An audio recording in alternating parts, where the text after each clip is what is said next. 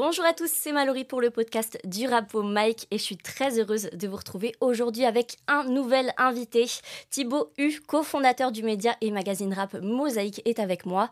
On devait euh, aussi être en compagnie de Lise, euh, la cofondatrice, ton acolyte euh, Thibaut, mais elle a eu un petit empêchement ce matin, donc attention parce que du coup tu parles pour vous deux et aussi pour toute l'équipe de, de Mosaïque. Ça fait une petite pression et ça fait un moment que je veux vous recevoir tous les deux, donc bienvenue dans du Rapo Mike. Thibaut, comment est-ce que tu vas déjà? Très bien Mallory merci de, de me recevoir, pas de nous recevoir du coup, mais de me Mais le cœur y est. voilà, tout à fait. Bah, c'est avec plaisir.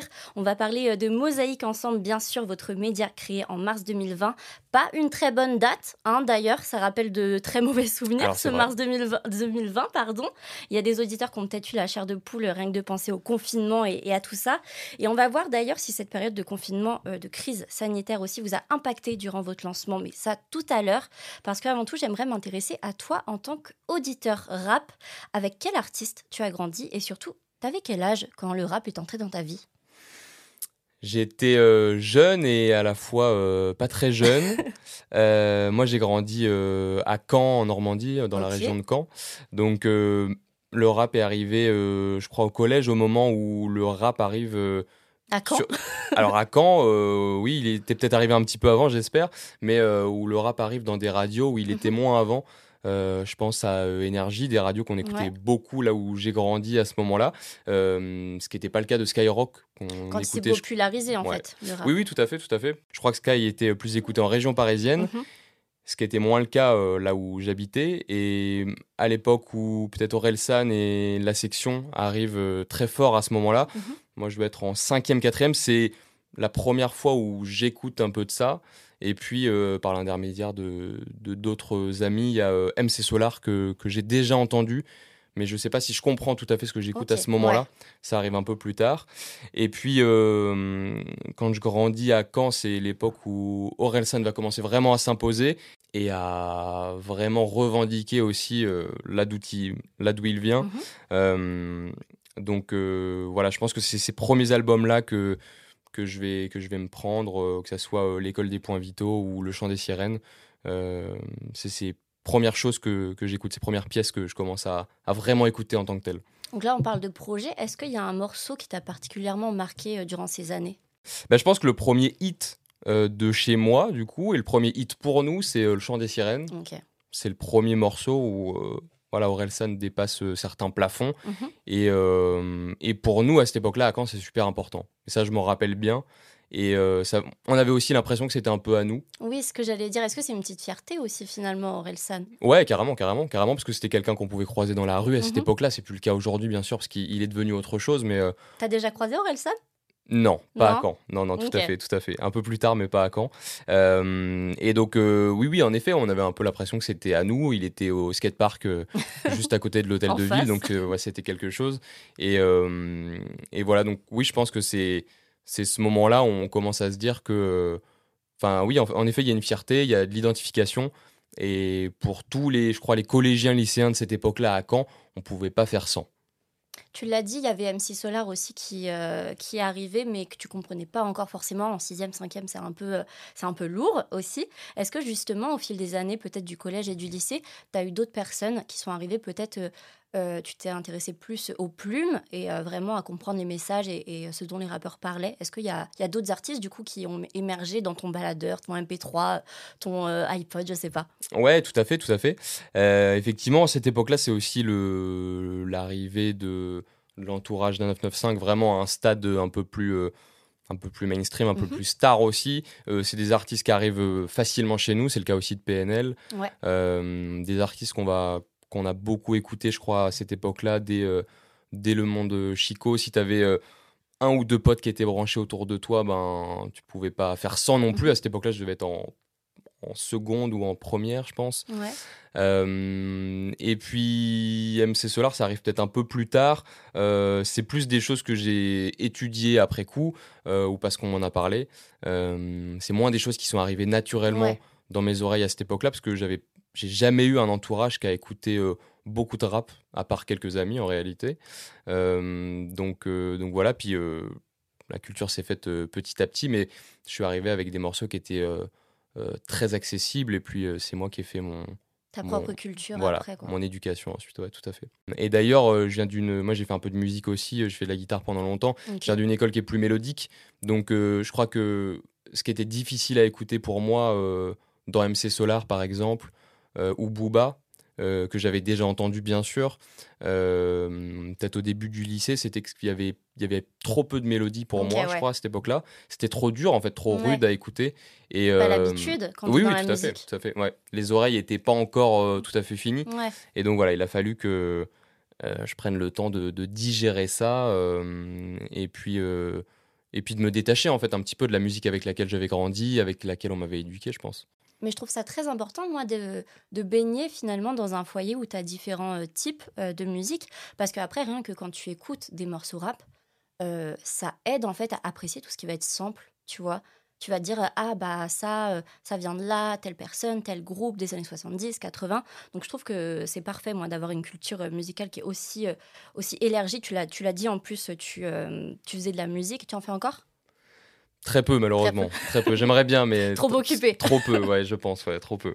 Et justement, quand on regarde euh, un peu ton parcours pro euh, et celui de, de Lise, on n'est pas directement dans le rap, pas du tout même. Vous êtes tous deux journalistes. Est-ce que Mosaïque, c'est la première fois pour ta part, tu vas parler quand même en ton nom, que tu allies passion pour la musique et travail?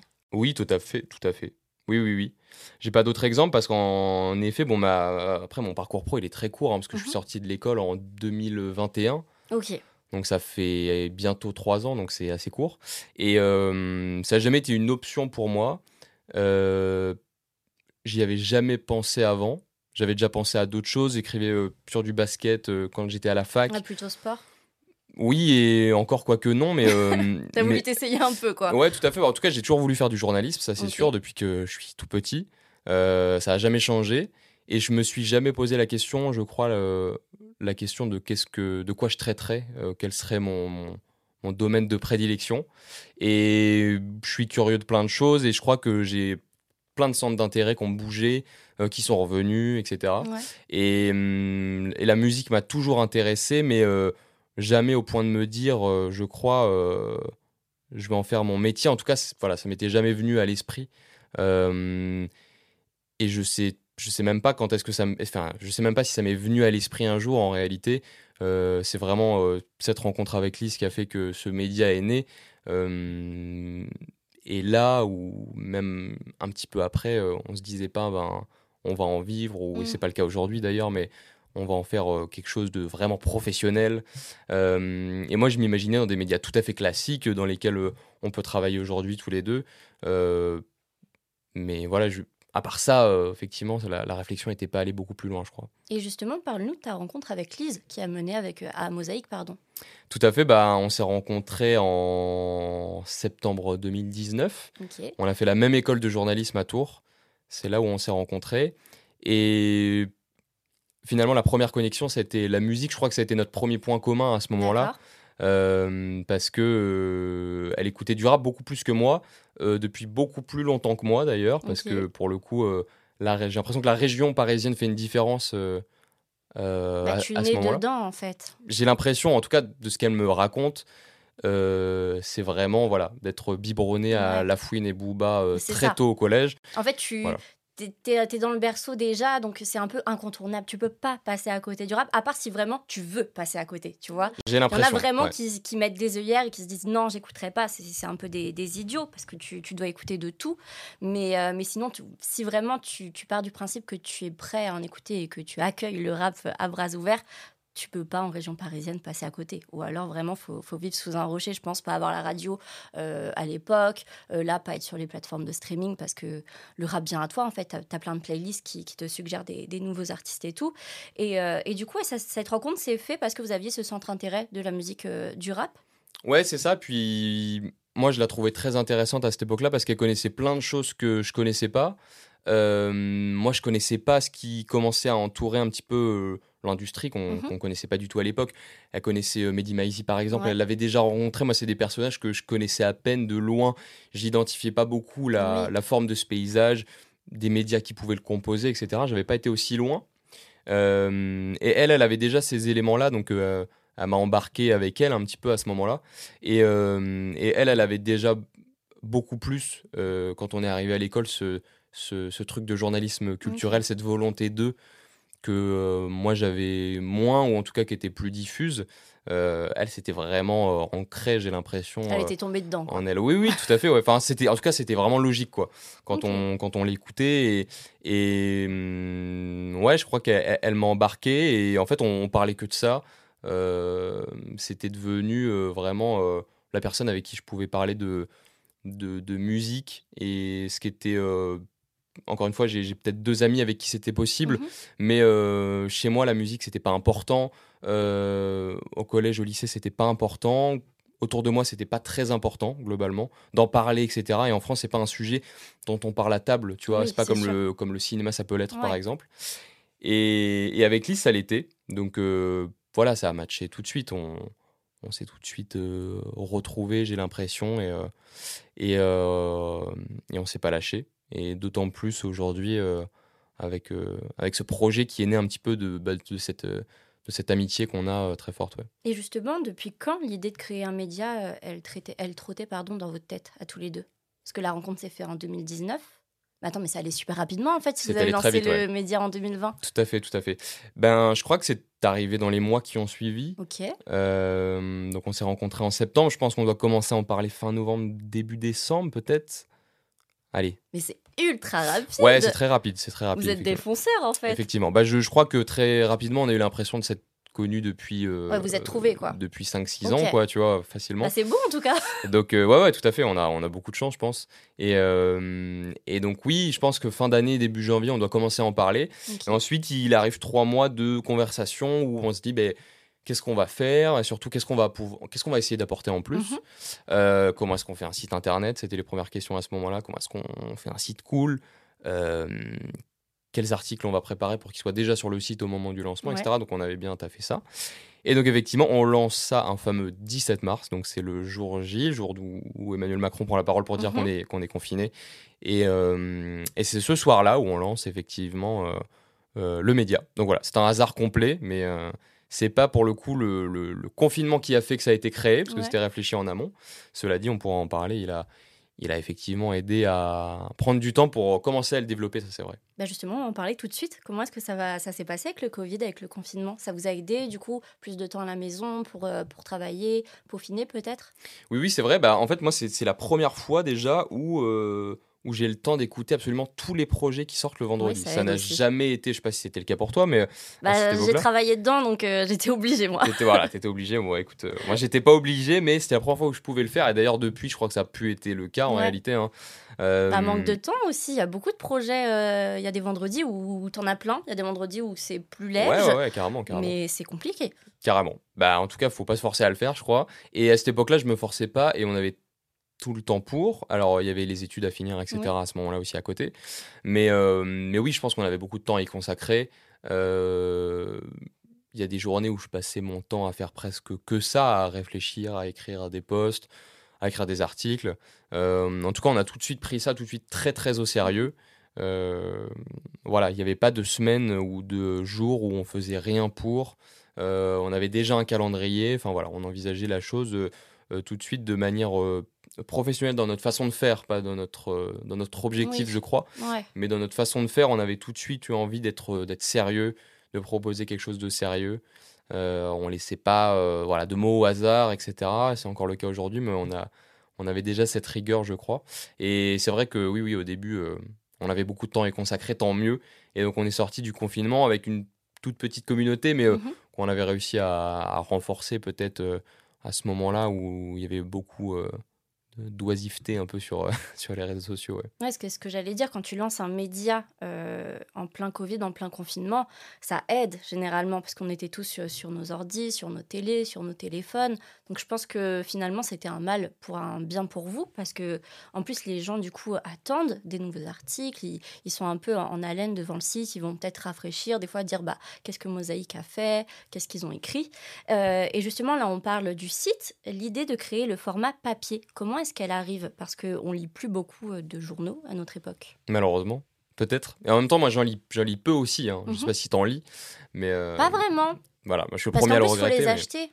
Généralement, c'est ça aussi. Tout à fait. Parce que là, c'est gratuit sur Internet et puis c'est facile d'accès. Tout à fait. On a perdu on en, on en achetait beaucoup finalement. Tu vas faire tes courses à, je sais pas, ou même en kiosque et tout.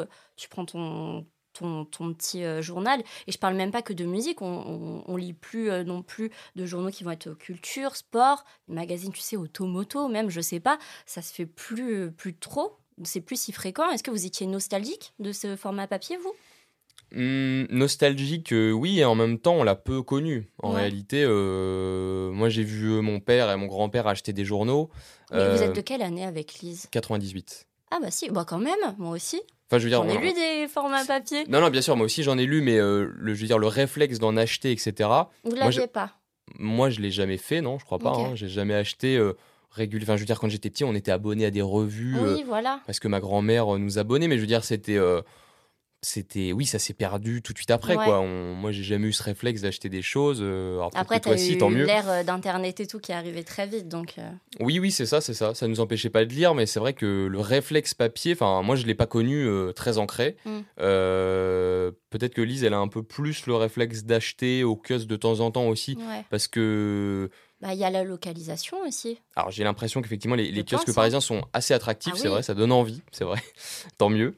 Euh, mais, mais oui, en tout cas, on était nostalgique d'une époque où euh, le rap n'avait que ça pour se diffuser presque, pour faire de la, de la promo. Mhm. Euh, les, les, les, médias rap de l'époque avaient des journaux, font, faisaient des, des, chiffres de tirage qui sont inimaginables aujourd'hui. Mm. On parle de chiffres de tirage qui, qui, voilà, qui rivalise avec euh, la presse généraliste aujourd'hui. Euh, donc c'était fou. Et hum, nous, cette époque-là, je, crois qu'on la, on la fantasme un petit peu, parce qu'on l'a vraiment pas connue pour le coup. Euh, des magazines rap, on en a vu, mais, mais on n'a pas du tout connu cette époque de diffusion. Quoi. Et ça avait l'air super cool. Et cette époque où le papier était important pour le rap, nous manque, je crois, et, c'est ce qu'on avait un petit peu envie de, de ramener. Aussi parce que ça s'était un peu perdu on n'est pas les seuls à être revenus avec euh, du papier, il faut le ah, dire aussi. Bien de le dire. Il y a, y, a, y a, quelques médias, alors je pense euh, d'abord à, cette culture. Euh, ils ont un, magazine qui s'appelle Osmose qui va mhm. d'ailleurs disparaître. Ils vont sortir leur prochain numéro dans, dans quelques mois, je crois. donc voilà, ils étaient là. C'était peut-être leur deux, troisième numéro. Donc c'était aussi une, je ne sais pas si c'est une source d'inspiration, mais de nous dire, bah voilà, c'est possible, on peut mhm. sortir du papier, techniquement, on peut le faire. Oui, c'est ça, c'est faisable. Tout à fait. Donc eux, ils tiraient à 200, 250 exemplaires, si je dis pas de bêtises au début. Euh, donc on se disait, ok, ce, tirage est accessible. Donc pour nous, ça a été, ça a été inspirant aussi. Euh, je pense à d'autres presses, 33 carats, 16 mesures. Mhm. voilà, des médias qui étaient là avant nous, qui faisaient déjà de la presse avant nous. Donc on n'est pas les seuls à avoir eu cette envie-là, je crois, à ce moment-là. Euh, et c'est aussi cette volonté de d'archiver euh, ce qu'est le rap aujourd'hui. Parce que c'est vrai que c'est génial, on a beaucoup, beaucoup de supports en ligne, beaucoup de vidéos. Mais qu'est-ce qui restera véritablement dans 30 ans? Je sais pas trop. On ne sait pas trop comment Internet ça va durer. Euh, et moi, je trouve ça trop bien aujourd'hui qu'on puisse se retrouver, même si c'est toujours un peu niche, mais des magazines où on voit Lino dessus, où mmh on va voir même des, rappeurs américains dessus, mais mais voilà, mais ça, ça s'effacera pas. En fait, on peut les garder, ça peut être dans des bibliothèques, on peut en faire des collections, même c'est super. Euh, je sais que euh, Wafa fait ça en ce moment, je la vois régulièrement en, parler sur les réseaux, je trouve ça génial. Et, hum, voilà, c'est cette volonté-là qu'on qu'on a, qu'on a voulu faire, je pense. et puis, vu que ça s'était pas encore démocratisé, c'est toujours pas le cas aujourd'hui, on s'est dit, bah, il y a de la place.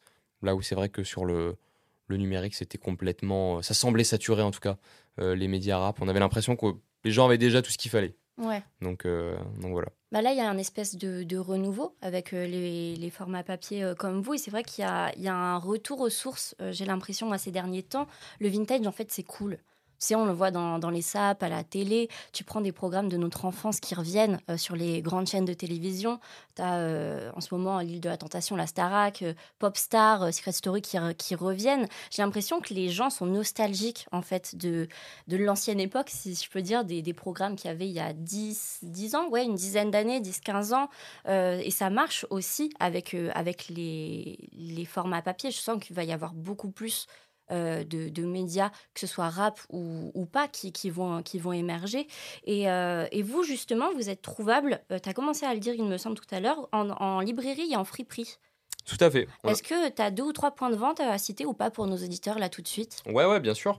Alors on a, euh, si je dis pas de bêtises, 13 points de vente en France et, en Belgique. en Belgique aussi. Donc on est trouvable euh, à la friperie euh, Yema à Lille, on est trouvable au 4 bis à Rennes.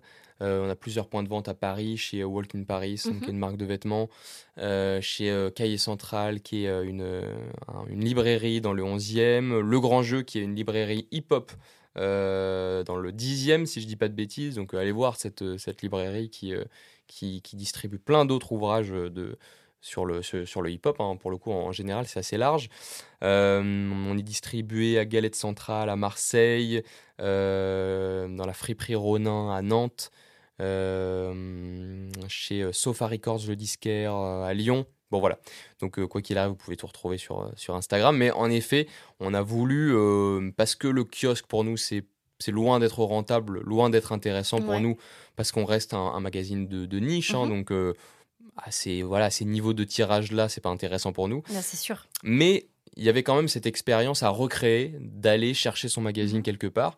Et ce qui est drôle, c'est que au début, on avait 3-4 points de vente. Enfin, c'était très c'était très, c'était très embryonnaire à cette époque-là.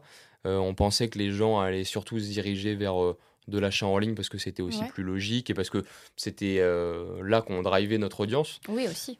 Et finalement, on s'aperçoit qu'il y a des personnes qui n'y ont vraiment jamais acheté en ligne et qui ont pris l'habitude d'aller chez le, disquaire, chez la friperie, euh, tous les trois mois, chercher le magazine, etc.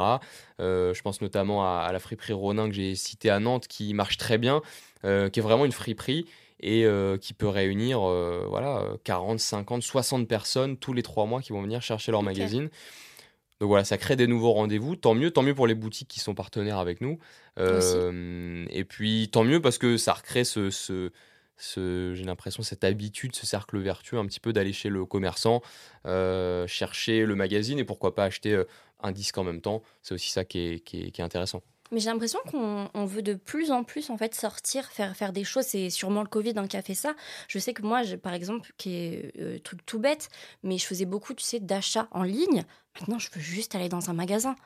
Bah, tant mieux, tant mieux. C'est ça pour tout, tu vois. Tu, veux, tu veux arrêter de commander, tu veux aller au resto, tu veux vraiment euh, sortir. Et je pense que c'est pour ça aussi que c'est super d'avoir ces points de vente euh, dans toute la France et, aussi en, en, Belgique. Et parce que les, les gens demandent en fait ça. Ils ne veulent plus vraiment acheter, euh, tu sais, euh, se faire livrer. Enfin, il y en a toujours et c'est très très pratique qu'on se le dise. Mais tu as aussi cette expérience en fait d'aller chercher ton, ton journal. Et vos ventes, justement, elles reposent sur quoi? Je m'explique hein, parce que c'est pas très clair. Est-ce que c'est le bouche à oreille C'est les passages dans différents médias pour parler du projet? Comment vous vous faites votre cercle de lecteurs finalement? Grande question, grande question. En tout cas, la, question de faire une communauté, euh, pour nous, c'est vrai que c'était, euh, ça a toujours été une question. Comment faire sa communauté? Mhm. Comment trouver sa communauté? Vous y réfléchissez encore, peut-être? Oui, oui, en vrai, c'est une question de tous les jours. Ça l'est moins aujourd'hui parce que c'est un peu plus concret. Mhm. Mais euh, pendant presque deux ans, ça l'a pas du tout été. parce que c'est dur de faire une, une, proposition suffisamment identifiée avec une communication qui est à la hauteur de ce que tu proposes. Euh, qui va aller euh, toucher les gens et qui va aller réunir les gens. Et plein de médias y arrivent super tôt. Moi, j'ai beaucoup d'admiration pour, euh, pour ces gens-là. je pense tout de suite comme ça à un média qui s'appelle La Pépite, qui est arrivé très vite, très fort, qui s'est développé super vite, qui a vite fait des soirées. Et nous, on, les connaissait bien, mais on était très admiratifs de, de ce qu'ils faisaient parce que c'était rapide. Et c'était instinctif en fait. Et ça, c'est, je trouve ça très chouette. Et nous, ça l'a moins été, parce qu'on a mis un peu plus de temps à, trouver le, modèle. Et je crois que la communauté, si on peut euh, appeler ça la communauté mosaïque, peut-être qui, gravite autour de nous, c'est vraiment forgé autour du, magazine. Et, euh, et, en fait, ça a été tout de suite, dès l'annonce, euh, on a fait une annonce très progressive. On a événementialisé un petit peu l'arrivée du premier numéro qui mhm. était avec Prince Wally sur la première face. Euh, et puis, c'était aussi une communication où on expliquait ce qu'on faisait. Pourquoi est-ce qu'on sort un, un magazine euh, ça rime à quoi finalement? C'est quel est le sens derrière le choix de l'objet? Euh, on a voilà on a, on a essayé de, de ben, oui d'avoir de la pédagogie en fait autour de ça et puis s'attarder aussi sur le côté ben éco-responsabilité, c'est-à-dire sortir un magazine, ok, en 2023, ok, mais on peut pas éluder certaines questions qui sont évidentes, comme voilà l'utilisation de papier. Ah, tout à fait. Donc, donc voilà. Et les, je crois qu'il y a une partie de, de, l'écosystème média, en tout cas, qui, qui, est venue tout de suite vers nous en disant bah, Ok, trop bien. Euh, des gens qu'on admirait beaucoup euh, par ailleurs, hein, des euh, grands journalistes, que ce soit Narges, par exemple, qui mhm. nous avait bien suivis à ce moment-là, je pense à elle. Voilà, donc je crois que ça a commencé à ce moment-là, en tout cas un petit peu d'engouement, ça se sentait sur les chiffres, hein, clairement, sur les réseaux. Et puis voilà, la sortie avec Prince Wally qui a été Tony Truante, je crois, on dit comme ça. Oui, je crois euh, mais en on l'utilise pas souvent. On l'utilise pas souvent, voilà. et mm, ouais, qui, a tout de suite euh, reçu un accueil très favorable dès sa sortie. Euh, voilà, il y a eu beaucoup de ah enfin, enfin le retour des des, des, magazines rap, etc. encore une fois, on n'était pas les premiers, mais je pense qu'on a peut-être su euh, par la force des choses, se faire un peu plus voir. Ouais, gérer la sortie en fait du euh, projet. Peut-être, ouais, voilà. Et hum, donc voilà, donc il y avait beaucoup de gens qui disaient Ah, mais euh, un magazine rap, tiens, mhm. ok. Donc voilà, c'était beaucoup de gens comme ça. et puis à cette époque-là, on avait fait un financement participatif pour financer ce numéro, la sortie de ce numéro, et puis anticiper celle qui suivrait. Mhm. qu'on espérait qui allait suivre. donc voilà, il y avait un système d'abonnement qui était déjà en place en financement participatif. Et donc voilà, donc on a vendu euh, de mémoire 700 exemplaires en 24 heures, donc c'était énorme pour mhm. nous à cette époque, enfin à ce moment-là. C'est ça l'est toujours aujourd'hui, hein, cette, cette échelle de chiffres. Vous espériez pas ce chiffre justement? Non, pas du tout, pas du tout, parce qu'en fait, euh, nous on était calqués sur les chiffres des gens qui faisaient comme nous, donc on s'était dit, ok, si on en vend 300 en un mois, bien, On, peut, on peut financer l'impression. Euh, de celui-ci mhm. et on espérait en vendre 600 sur 3 mois. Donc pour nous, c'était déjà ambitieux. Et d'ailleurs, les gens qui nous suivaient à cette époque-là, euh, on était accompagnés par une, structure, euh, un incubateur, comme on dit, qui est à Lyon, qui s'appelle Hôtel 71, qui nous avait donné quelques, quelques clés, notamment pour lancer le, financement participatif à ce moment-là, qui nous avait dit, OK, 600, c'est quand même beaucoup. Quand on regarde vos réseaux aujourd'hui, quand on regarde la communauté que vous avez, ça paraît ambitieux quand même. Donc on s'était dit bon bah soyons ambitieux, mais on voilà. Mais pas trop quand même. Voilà, pas plus haut. Euh, on va s'arrêter là. Et puis bah voilà, 724 heures, nous on, était choqués clairement. Euh, on s'attendait tellement pas, tellement pas à ça. Euh, et finalement, on a vendu 1200 presque exemplaires de Prince Wally en l'équivalent TTC de deux jours quoi. Donc pour nous c'était voilà, c'était colossal. Et ça nous a tout de suite donné beaucoup d'espoir parce qu'on a sécurisé les impressions qui arrivaient. Ouais, tu m'étonnes. Euh, on, a commencé à, on a pu commencer à distribuer quelques cachets même aux personnes qui ont travaillé dessus, donc euh, les photographes, euh, notamment Alex et Mathilde à cette époque-là qui s'occupaient de, de, la maquette. voilà, qu'on fait un, boulot monstrueux en six mois sur, sur cet objet qui continue aujourd'hui à le faire avec Emeline Le Blévenet qui est arrivé en, en cours de route. En cours de route voilà. Donc voilà, beaucoup de talent euh, et puis un peu de chance, je crois. Et voilà, un bon alignement des planètes qui a fait que ça s'est bien passé. Justement, tu as bien amorcé ma, prochaine question. Vous avez beaucoup de bénévoles dans, dans le média. Parle-nous un petit peu de l'équipe Mosaïque. Qui fait quoi? Tout à fait. Bah alors, on est une vingtaine aujourd'hui, une bonne vingtaine. Euh, donc comme tu dis, il y a beaucoup de bénévoles effectivement parce que euh, parce que voilà, c'est beaucoup de beaucoup de jeunes un peu comme nous euh, qui sont aussi beaucoup en école, donc avec un temps plus ou moins libre ou pas d'ailleurs, c'est tout le principe du, bénévolat. donc donc voilà, donc il y a plusieurs pôles effectivement, il y a des gens qui écrivent tous les mois dans, dans, le dans le magazine, tous les trois mois pardon dans le magazine. Il y a des gens qui sont plutôt sur le volet curation de playlist. Euh, d'autres qui vont être plutôt sur le volet communication, donc réseaux sociaux et puis euh, design graphique pour les réseaux.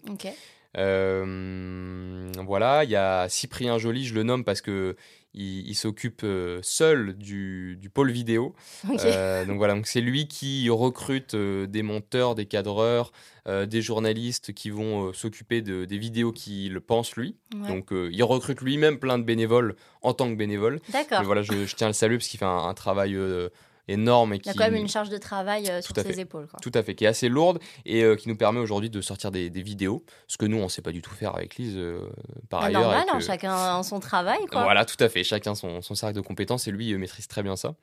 Est-ce que j'oublie des gens? Et puis bah voilà, j'en ai parlé juste avant, mais effectivement, il y a, y a trois graphistes qui sont avec nous tout le temps, trois designers graphiques d'ailleurs. Ils, il me reprendrait s'il m'écoutait. Alexandre, Mathilde et puis Emeline. Qui eux voilà pour le coup sont des professionnels donc sont rémunérés rémunérés avec des cachets qui restent vraiment modestes. Effectivement il y a quelques journalistes designers et puis designers et puis photographes qui pour le coup eux pratiquent déjà une activité professionnelle qu'on commence à rémunérer.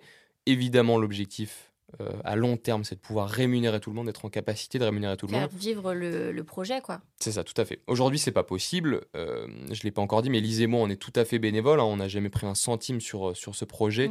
Euh, et, on tient bien justement à être à essayer d'être les derniers en tout cas à, pouvoir justement donner à tout le monde avant. Tout à fait. Pour nous, c'est plus vertueux dans ce sens-là. Et, et, voilà. Donc pour nous, c'est l'objectif. Mais cela dit, c'est grâce évidemment à ce, à ce socle bénévole qu'on arrive aujourd'hui à faire euh, beaucoup de choses. Donc euh, voilà, c'est très très précieux évidemment. Et euh, on est une association, donc c'est voilà, c'est le, vecteur principal de l'activité chez nous.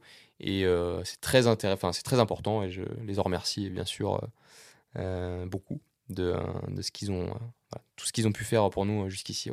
Parle-nous un petit peu du processus pour sortir un numéro sortir euh, un numéro, bah écoute, on a appris, hein, parce que euh, comme tu l'as bien compris, euh, j'étais pas, j'ai pas grandi dans ah bah vous êtes allé en freestyle au tout début. Exactement, donc il a, fallu un objectif et bam. Ouais ouais, il a fallu apprendre. En réalité, c'est pas si compliqué que ça, mais on, a essayé de s'entourer de gens qui l'avaient déjà fait aussi. voilà, de gens qui avaient déjà sorti des numéros. Je pense à Sensord par exemple, qui est un, un magazine féministe, qui avait déjà sorti à cette époque-là, je crois, deux ou trois numéros. Donc c'est des gens à qui on, va, on avec qui on a, on a beaucoup dialogué pour savoir bah, voilà, comment ça se passe, etc. Donc il a fallu déjà faire un tableau de chiffres, euh, tout bête en fait, pour savoir ben, euh, combien il faut vendre pour qu'on puisse euh, être sûr de pouvoir payer l'imprimerie, payer les quelques personnes qui vont bosser sur le projet, et puis éventuellement s'assurer un, début de sécurité pour l'imprimerie qui suit, l'impression qui suit. Voilà. donc ça c'est une première chose. Ensuite trouver un imprimeur trouver un imprimeur avec des prix qui sont raisonnables euh, pour effectivement euh, ben, choisir son papier. Alors, euh, quel papier tu vas choisir pour ta couverture Quel, choisir tu vas papier pour, quel papier tu vas choisir pour le papier qui sera à l'intérieur. Nous, c'est on n'y pense pas, hein, mais il faut. non, non, bien sûr, bien sûr. Bah, nous, on a, on, a un imprimeur qui, a, qui est français, du coup, qu'on a choisi pour sa proximité et par l'éco-responsabilité, bien sûr, de ce que ça représente, mais pas que, parce que pour nous, c'était aussi beaucoup de dialogue avec le prestataire à ce moment-là. Mm. De, il nous a laissé venir au showroom, justement, toucher du papier, pour prendre le temps, justement, de choisir ce qu'on avait envie de de, voir imprimer quoi, pour, pour les lecteurs. Et euh, donc pour nous, c'était des choix très importants. Euh, par exemple, on a changé de papier pour le hors-série. Pour nous, c'était des semaines de réflexion. Voilà. Pourquoi est-ce qu'on va changer?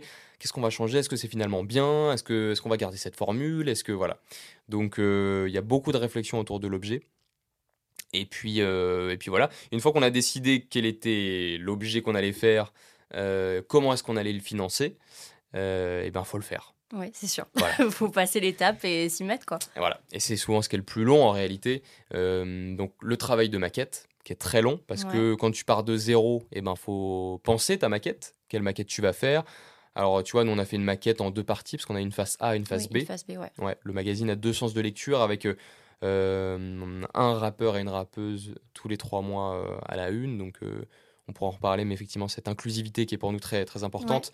Euh, et puis, euh, et puis bah voilà, penser toutes les, les, couleurs qui sont à l'intérieur, comment est-ce qu'on va le présenter, quelle est la direction artistique globale en fait qu'on va mener. Et ça, ça prend quelques mois, effectivement. Donc, comme je le disais tout à l'heure, heureusement, il y a des personnes de, de talent qui nous ont accompagnés là-dessus. Euh, mais effectivement, ça prend quelques, quelques mois. Tout se fait toujours un peu vite, malheureusement. Euh, et donc aujourd'hui, la proposition artistique qu'on propose à l'intérieur du magazine est en train de, prendre un petit peu de, maturité, je crois. Donc mhm. on est en train de revoir certaines choses. Euh, ça a été le cas dans le hors-série qui est sorti en décembre. Ça va être le cas pour le numéro de mars qui va sortir. Donc voilà, une maquette un peu revisitée, un peu plus euh, remise au goût du jour, je crois. Et puis les, designers graphiques ont travaillé dessus, ont appris aussi peut-être des, des choses qu'ils ont pu faire, des choses qu'ils n'ont plus envie de faire. Voilà. Et euh, puis ensuite, il faut écrire, évidemment. Donc euh, voilà, là, c'est tout un branle-bas de combat de rédacteurs. Euh, voilà, qui va écrire quoi de correction aussi, parce qu'aujourd'hui, on, paye, heureusement, on a la chance de pouvoir se payer un prestataire pour relire tout le magazine. Heureusement, c'est pas ce qu'on faisait avant, hein. c'était, on le faisait vraiment à la main. Donc en gros, on était 4-5 à relire le magazine plusieurs fois. Voilà, c'était un bazar, hein, mais, euh, mais c'était une super expérience et j'ai euh, un peu de nostalgie quand je repense à ce, à ce moment-là très artisanal euh, des débuts qui, qui, a beaucoup de charme en fait. parce qu'il y a eu une grosse évolution en fait qui s'est faite finalement au fil des années avec Mosaïque. Oui, oui bah, c'est arrivé très vite parce qu'on existe depuis le magazine existe depuis un peu plus d'un an. Donc tu vois, c'est arrivé très très vite. Le premier numéro Prince Wally, c'est c'est on l'annonce début novembre 2022 et il sort en décembre 2022. Donc tu vois, c'est voilà. C'est tout en rapidité en fait. Oui, oui, on a été vite. Ouais. On, aime bien faire les choses vite. Ah oui, mais de fou parce que juste euh, la création du média, après euh, vouloir faire un format papier, enfin il y a tout qui s'est euh, qui s'est un peu succédé. Et en plus vous le faites très bien, donc c'est pas un problème, tu vois, qu'il y ait une certaine rapidité. On en parle beaucoup de cette hors-série pour les 10 ans du label Foufoune Palace, mais aussi pour conclure leur année 2023 remplie de succès. Vous leur avez consacré le premier hors-série du magazine après quatre numéros de sortie. Raconte-nous un petit peu tout le processus derrière ce 128 pages quand même. Un long processus parce qu'effectivement on avait fait donc comme tu l'as dit c'est un hors série donc c'est à dire qu'il est différent de ceux d'avant. Comme je disais tout à l'heure effectivement euh, Mosaïque c'est un magazine qui est un petit peu plus court. On était sur 112 euh, 116 pages. Pas euh, bien plus court non plus en vrai pas parce bien que c'est déjà un sacré nombre de pages non non bien sûr il y a une quinzaine de pages d'écart en réalité. Effectivement avec deux phases. Donc voilà un rappeur et une rappeuse à mhm. chaque fois. C'est un magazine qu'on retourne donc il y a deux sens de lecture, on l'a pensé comme un, comme un vinyle. comme un vinyle, ce que j'allais dire. Voilà, tout à fait. Il y a cette logique-là. D'ailleurs, c'est marqué dessus, face A, face B. Euh, et effectivement, on voulait faire un hors-série pour couper un petit peu aussi de, de, de, ces quatre premiers numéros qui avaient été assez, euh, assez intenses. Je crois que les gens avaient déjà euh, vite pris leur marque. Et euh, ce hors-série, il arrivait donc pour ponctuer les un an de, de, voilà, de Mosaïque, tout à fait. Et puis aussi les un an de, les, enfin, la fin de l'année, d'une année très importante pour Foufoune Palace. Donc pour nous, le, le, sens de faire un hors-série, c'est vraiment choisir une thématique qu'on va traiter à fond. Euh, et on va pas se disperser. Ce qui est le cas dans un magazine. Oui dans un magazine, il y a beaucoup de voilà, il y a des articles, il y a des interviews. Il de beaucoup de sujets, il y, a, il y, a, plein de trucs qui s'emboîtent finalement pour donner ce magazine quoi. Exactement, exactement. Il y a des rubriques qu'on retrouve à chaque fois, etc. Mm. Tandis que là, nous, pour nous, le hors-série, enfin, c'est c'est un concept qu'on a vraiment poussé. Euh, euh, jusqu'au bout, c'est-à-dire que voilà, c'est le magazine qu'on va faire que sur Foufoune Palace, c'est 128 pages sur Foufoune Palace, il n'y a pas de temps mort, euh, c'est que du contenu frais, c'est-à-dire qu'il n'y a pas de recyclage de certaines choses, etc. Tout est que de l'exclu. Voilà, tout est écrit il y a que de l'exclusivité effectivement et, euh, et donc euh, donc voilà donc la première chose c'est d'en parler avec le label euh, leur proposer cette idée faire un magazine effectivement que sur vous qu'en pensez-vous donc les discussions elles étaient avec avec Mo Mohamed Ali qui est le label manager de Foufoune Palace. Et lui, en tout cas, a tout de suite été charmé par la, la proposition parce qu'on ne leur avait jamais proposé, en tout cas, il n'y avait jamais eu de, shooting de fait sur le label ou d'objets consacrés vraiment au label. C'est-à-dire que je pense peut-être euh, il y a beaucoup de médias qui venaient euh, vers eux déjà évidemment dès cette année, dès 2023, parce que l'explosion de Luigi, parce que l'arrivée de Turi, peut-être un peu moins en tant que label, oui, en tant pour l'entièreté du label, toutes les personnes qui, qui, composent ce label. Exactement. Et donc là, l'ambition, c'était vraiment de représenter ça. C'est-à-dire que tout le monde ait la parole à l'intérieur, que tout le monde soit représenté. Euh, et, donc voilà, donc à l'intérieur, on trouve effectivement la première interview commune, croisée de Luigi et Turi, mhm. euh, ce qui est très important, parce qu'ils ont un parcours qui est très commun. Euh, donc, donc voilà, donc on a la première, on a, on a eu la chance de les entendre pour la première fois vraiment ensemble raconter leur parcours pour la première fois. donc les, et puis ensuite, on, a effectivement Sachpi, qui est un interprète également du label, euh, qui fait sa route un peu plus en solo, peut-être qui est un mhm. peu moins affilié au label en tant que tel, mais qui fait bel et bien partie de l'équipe Foufoune Palace, euh, en entretien avec euh, Ryan Coffey, donc qui est voilà, le compositeur le plus identifié, mhm. en tout cas celui qui compose le plus pour les artistes de la, du label, et notamment Luigi, bien sûr, hein, c'est un, un vrai compagnon de Luigi euh, musical. Euh, et puis on va aussi trouver, ben, par exemple, une tribune de, mots, justement, euh, Mohamed, qui nous parle de l'indépendance, de la vision de l'indépendance qu'ils ont, de Rémi Mehdi, qui est le designer, voilà, le directeur artistique du label, designer graphique aussi, bien sûr, qui lui va s'occuper donc de toute la partie visuelle et notamment du merch, qui est très important dans leur économie aujourd'hui. Voilà, parler des tournées. et puis, il y, a, voilà, il y a bien sûr des rubriques, il y a des fans qui parlent de Fun Palace, il y a des observateurs de, de, cette industrie comme Nifa ou Alassane Konaté qui vont, qui vont parler de, de Palace. Donc voilà, vraiment un, un numéro entier. on parle que de ça et je crois que ça a bien trouvé son, son public. Ah, parce que c'est vraiment un 360 en fait du label. Vous avez couvert tout ce qui va être artistique, euh, les lyricistes, euh, la production, le management, tu l'as dit aussi la tournée, tout ce qui va être aussi euh, bah, finalement la logistique du, label tout simplement. Et je pense que c'est ça aussi qui a plu. C'est vraiment, ça a été un focus, mais ultra précis en fait sur, euh, sur ce collectif, sur ce label. Et un sacré challenge aussi pour vous, parce que c'est toute une orga de shooter, interviewer autant de personnes. Il y a de l'argent aussi, beaucoup d'argent qui, a dû être mis euh, dans ce projet. Et je voulais saluer justement le photographe, euh, parce que les photos de cette hors-série, elles sont juste incroyables. Moi, j'ai kiffé tous les visuels. Et ça vaut aussi pour tous les numéros en sortis jusqu'à présent je trouve que l'esthétisme du magazine, elle est vraiment très bien euh, travaillée. C'est très beau, tout simplement. Et autre que pour lire, tu sais, le, le magazine, bah moi, j'achèterais un exemplaire, tu sais, en déco. Parce qu'il est vraiment très beau. Il est très beau ce magazine. Bah, tout à fait. Bah, d'ailleurs, tu parlais du, retour du vintage euh, tout à l'heure. Et il y a aussi ce retour de l'objet. C'est vrai. Et je pense qu'on en, on en bénéficie. Parce que euh, c'est vrai qu'il y a beaucoup d'auditeurs de rap aujourd'hui j'en fais partie, mais euh, voilà, on est des, on est des milliers à, acheter du vinyle, à acheter régulièrement du merch. D'ailleurs, j'en porte, hein, j'ai pas, fait exprès, mais, mais, euh, voilà. Euh, et donc, je pense que le magazine va aussi dans, ce, dans cette idée-là de pouvoir exposer des choses dans sa chambre qu'on trait à du rap. Voilà, clairement. le magazine en fait partie. Je pense qu'il y a plein de gens qui l'achètent et qui lisent une page. Oui, juste pour la voir, quoi. Je pense. Tu le mets sur ta petite table de chevet, euh, ton, ta table de salon, c'est beau. Et attention, parce que pas n'importe quel magazine peut faire ça. Hein. Faut que l'objet soit bah, beau. écoute, euh, c'est toi, qui le euh, dis, mais tant, mieux. pour l'instant, les, les covers, elles, sont vachement belles. Donc, je pense que ça vous aide aussi. Et on parlait du côté vintage, hein, tu l'as dit, format papier, tout ça. Je voulais souligner aussi que dans le hors-série, il y a un poster et ça, c'est vraiment la classe. C'est un retour dans, dans les abysses, là, pour le coup. Hein. Tout à fait. Parce que je pense qu'on avait tous des posters au-dessus de nos lits, tout ça, des trucs un peu inavouables. Donc là, euh, soit vous le laissez parce que c'est collector, vous le laissez dans, euh, dans le magazine, soit vous affichez votre poster dans euh, Foufoun Palace, et ça, c'est tout à fait possible.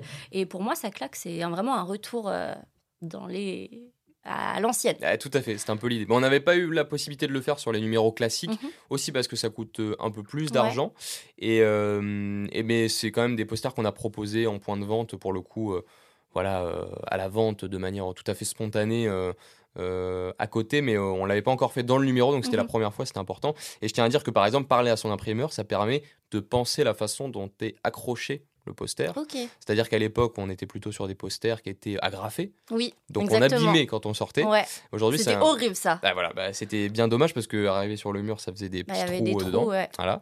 Et donc là, c'est un poster qui est broché c'est-à-dire qu'on détache. D'accord. Donc voilà, donc il n'y a pas d'incident sur le papier. Après, moi, je suis capable de faire un accident quand même. Hein. Alors bon, bah écoute ça. Euh, malheureusement, les maladroits, on pourra pas les. On fait attention en décrochant quand même. Mais voilà, bon, en tout cas, euh, effectivement, on a, on a essayé de faire au mieux pour que ça soit, que ça soit quali. Et, euh, et merci. Et tu parlais des photos, j'en ai pas parlé encore, mais euh, sur le troisième, quatrième euh, numéro, et puis euh, sur ce hors-série, justement, c'est Jérémy Baudet qui nous a accompagnés à, la photographie, donc est un, photographe de talent, évidemment, qui fait partie du collectif qu'il a, qu'il a cofondé, TKSH. Donc voilà, qui nous accompagne avec toute cette équipe sur, sur ces trois numéros, qui nous accompagne aussi sur le suivant, qui arrive en mars. Et donc voilà, il a, il a beaucoup de talent, beaucoup de vision. Et euh, donc voilà, donc c'est lui qu'il faut remercier pour les, ces ah belles bah, photos. Bravo et merci Jérémy. De Foufoune. voilà, merci Jérémy. Et euh, on a commencé à en parler euh, de deux sujets qui sont très intéressants en préparant moi cette interview. je les ai vus, hein, ces, ces, deux choses, parce que c'est écrit dans la partie FAQ de votre site. le côté du coup écologie donc, euh, vous l'avez écrit, en achetant Mosaïque, tu investis dans un objet de qualité. Ton magazine est imprimé en France, tu l'as bien souligné tout à l'heure, sur du papier recyclable avec de l'encre végétale. Est-ce que c'était vraiment important pour vous de rester écologique en sortant ce, format papier? Parce que tu, l'as dit, oui, été, ça a été très rapide de faire son média, euh, sortir le magazine, mais on ne le fait pas n'importe comment. Non, non, non, comme je disais, euh, il y a effectivement cette volonté de, vouloir travailler avec du matériel français. Parce que c'est c'est facile d'aller de, d'aller imprimer en, Pologne, en Chine, et je critique pas du tout ceux qui le font, parce que le papier coûte super cher. C'est ça, des fois c'est aussi les moyens. Et voilà, et donc moi je comprends qu'on puisse voilà, aller imprimer quelque chose en Chine ou en, en Europe. C'est comme les vêtements, à vrai dire, enfin, c'est c'est aussi normal, euh, je le, je, le, comprends tout à fait, que ça existe encore très majoritairement d'ailleurs.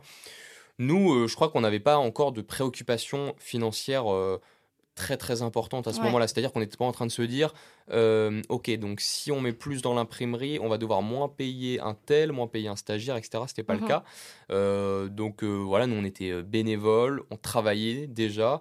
Donc on a eu la chance de pouvoir juste réfléchir à l'objet qu'on faisait, en fait. On n'a pensé à rien d'autre à ce moment-là.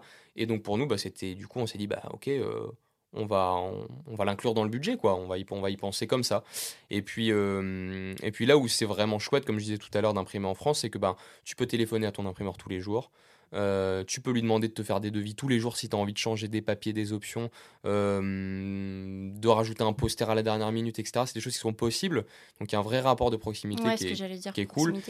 Et voilà, et donc effectivement, et puis au-delà de ça, c'est du papier effectivement euh, recyclable, euh, c'est de l'encre végétale dessus, donc euh, voilà, on a essayé d'aller au bout de ce processus-là, et, j'ai l'impression que ça nous demandait pas tant d'efforts finalement de le faire. Donc encore une fois, je ne juge pas du tout ceux qui ne le font pas, mais pour nous, oui, c'était important, important c'était logique, ouais, quand on, au moment où on y a réfléchi, en tout cas, ouais, carrément. Et deuxième belle valeur du coup du magazine, tu l'as dit, on n'a pas une, mais deux une. Ah, une, mais deux, une, oui. Et du coup, on en a une euh, masculine et une féminine. Est-ce que c'était pareil, important euh, d'avoir cette égalité des genres dans le magazine? Tout à fait. C'est quelque chose auquel on, veillait déjà euh, en amont.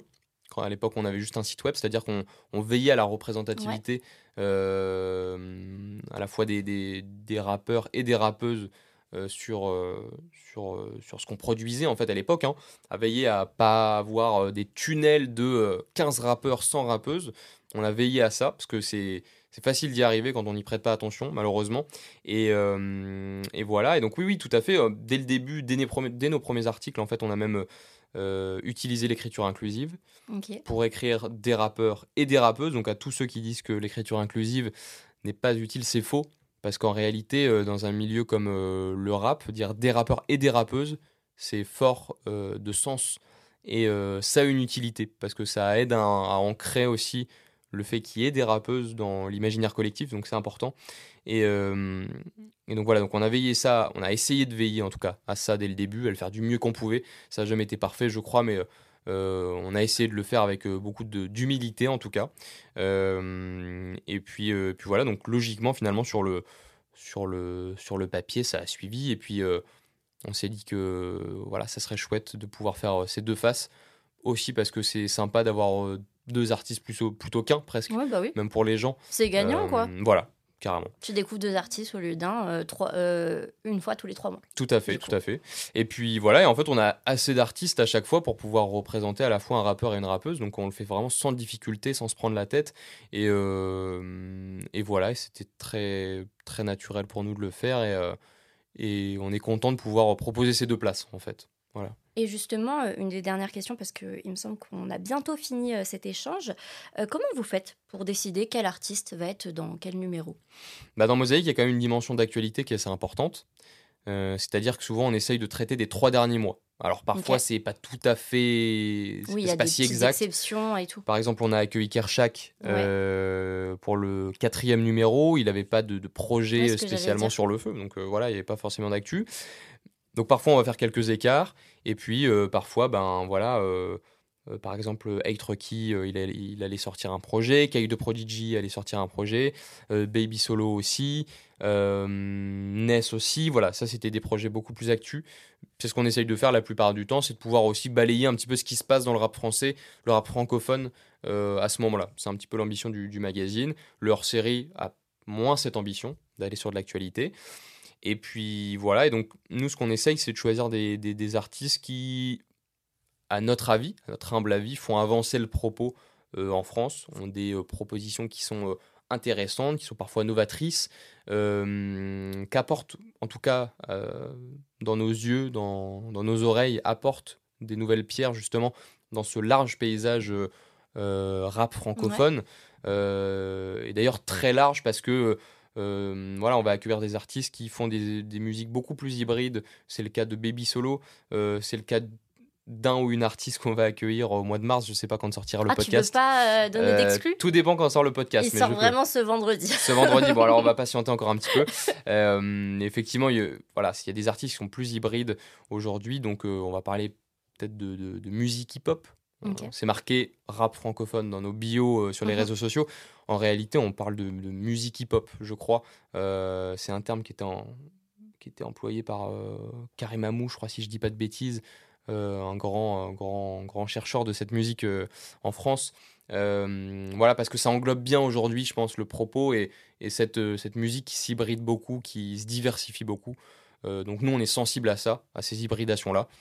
Donc voilà, autant Prince Wally que Baby Solo sur un, un magazine de rap. Et puis c'est aussi des, des, artistes qui sont plutôt émergents. voilà, c'était aussi. Ça reste aussi dans cette catégorie d'artistes émergents, ce que j'allais dire. Tout à fait, tout à fait. on va moins, on va moins aller sur de la musique très grand public, c'est vrai.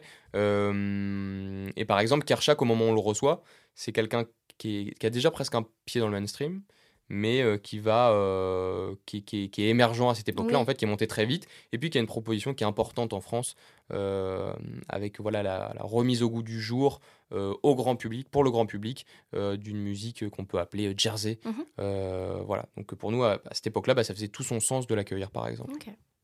Euh, est-ce que on a des choses à vous souhaiter pour cette nouvelle année, à toi, à Mosaïque? Qu'est-ce qui arrive? Est-ce qu'il y a des nouveaux euh, challenges aussi? Oui, bien sûr, bien sûr, il y a des nouveaux challenges parce qu'aujourd'hui, on arrive à un plafond de verre, je crois, euh, financier. Mhm. parce que c'est, on arrive à un niveau de développement, en tout cas, ça fait qu'un an, donc c'est aussi un peu trivial de dire ça, mais, mais on arrive à un niveau de développement qui, je crois, montre ses limites financièrement parlant. Euh, pour, euh, voilà, pour payer des gens, pour euh, nous payer peut-être un jour, j'en sais rien. mais oui, en tout cas, voilà, les projets arrivent et puis ils coûtent de plus en plus cher et voilà, et ça va aussi dans la logique du développement d'un projet. Donc, qu'est-ce qu'on peut nous souhaiter D'avoir, je crois, de plus en plus d'abonnés, de ne pas décevoir notre, notre audience, je crois, de rester fidèle à nous-mêmes, à, à, voilà, à l'essence euh, du projet tel qu'il a été fait. Euh, du souhait, nous souhaiter d'avoir euh, gardé cette aussi belle équipe. et puis c'est aussi beau duo avec, avec Lise dont je parlais au début que je salue et, et que j'admire beaucoup par ailleurs pour, voilà, pour ce tout ce qu'elle a apporté dans ce projet. et, et, puis j'admire en tant que personne aussi évidemment. donc voilà, donc peut-être euh, oui de, nouveaux projets, peut-être une diversification euh, dans peut-être euh, je sais pas les, services qu'on vendra. Je pense que j'espère que Mosaïque ça pourra aussi devenir autre chose qu'un magazine petit à petit. On verra. Comme quoi? Hmm, je, je sais pas trop, je pense que il y a des choses qu'on a envie de faire. je pense qu'on a, on a, envie de proposer d'autres expériences aux lecteurs. C'est le cas de l'événementiel notamment. Voilà, c'est en cours, il n'y a rien de très concret aujourd'hui. On, l'a déjà, on a déjà fait une soirée l'année dernière qui s'appelait l'Open Mag, euh, qui avait réuni deux personnes qu'on avait à la une. Voilà, je crois qu'on a envie d'aller plus loin là-dessus. D'accord. Euh, et puis voilà, de commencer à dépasser un petit peu ce côté euh, papier, le garder bien sûr, qui reste important, majeur même pour Mosaïque, mais qu'il y ait des expériences qui puissent arriver comme ça, donc que ça soit effectivement des, des soirées, des événements ça peut être également euh, du merchandising. Voilà, c'est des choses que je dis comme ça. Là, il n'y a rien de fait. Euh, c'est des, C'est des, idées qu'on a, mais pour nous, c'est une suite logique, euh, bien sûr. Et puis, on vous connaît, hein, ça va très vite aussi. Donc, les idées, dans deux mois, c'est réalisé avec Mosaïque. J'espère. Écoute, on verra, on verra mais j'espère. Bah, merci beaucoup, en tout cas, Thibaut, d'être passé par Durapo Mike pour retracer votre parcours avec Lise et toute l'équipe, finalement, de, de Mosaïque. Ça m'a fait aussi très plaisir de parler hip-hop avec toi, tout simplement. Je te laisse balancer tes réseaux, ceux de Mosaïque, même ceux de Lise, aussi, hein, peut-être hein, la cofondatrice, histoire que nos auditeurs puissent suivre tout ce qui arrive pour vous et le média Alors les réseaux, euh, Mosaïque le Mag sur Twitter, Mosaïque FR sur Instagram, donc euh, Mosaïque comme la mosaïque, hein, M-O-S-A-I-Q-U-E. Euh, et puis Thibaut U, H-U-E sur les réseaux sociaux, U Thibaut et Lise Lacombe, comme ça se prononce, ou, ou Lise LCB, pardon. voilà. Si vous voulez nous retrouver, nous suivre, c'est avec plaisir, on accueille tout le monde. Bien, je te remercie encore une fois d'être venu parler avec moi ce matin. On fait un gros big up à Lise qui aurait dû être avec nous. Je te laisse bien rentrer et je te dis peut-être à une prochaine fois. Merci Mallory, merci, à très vite.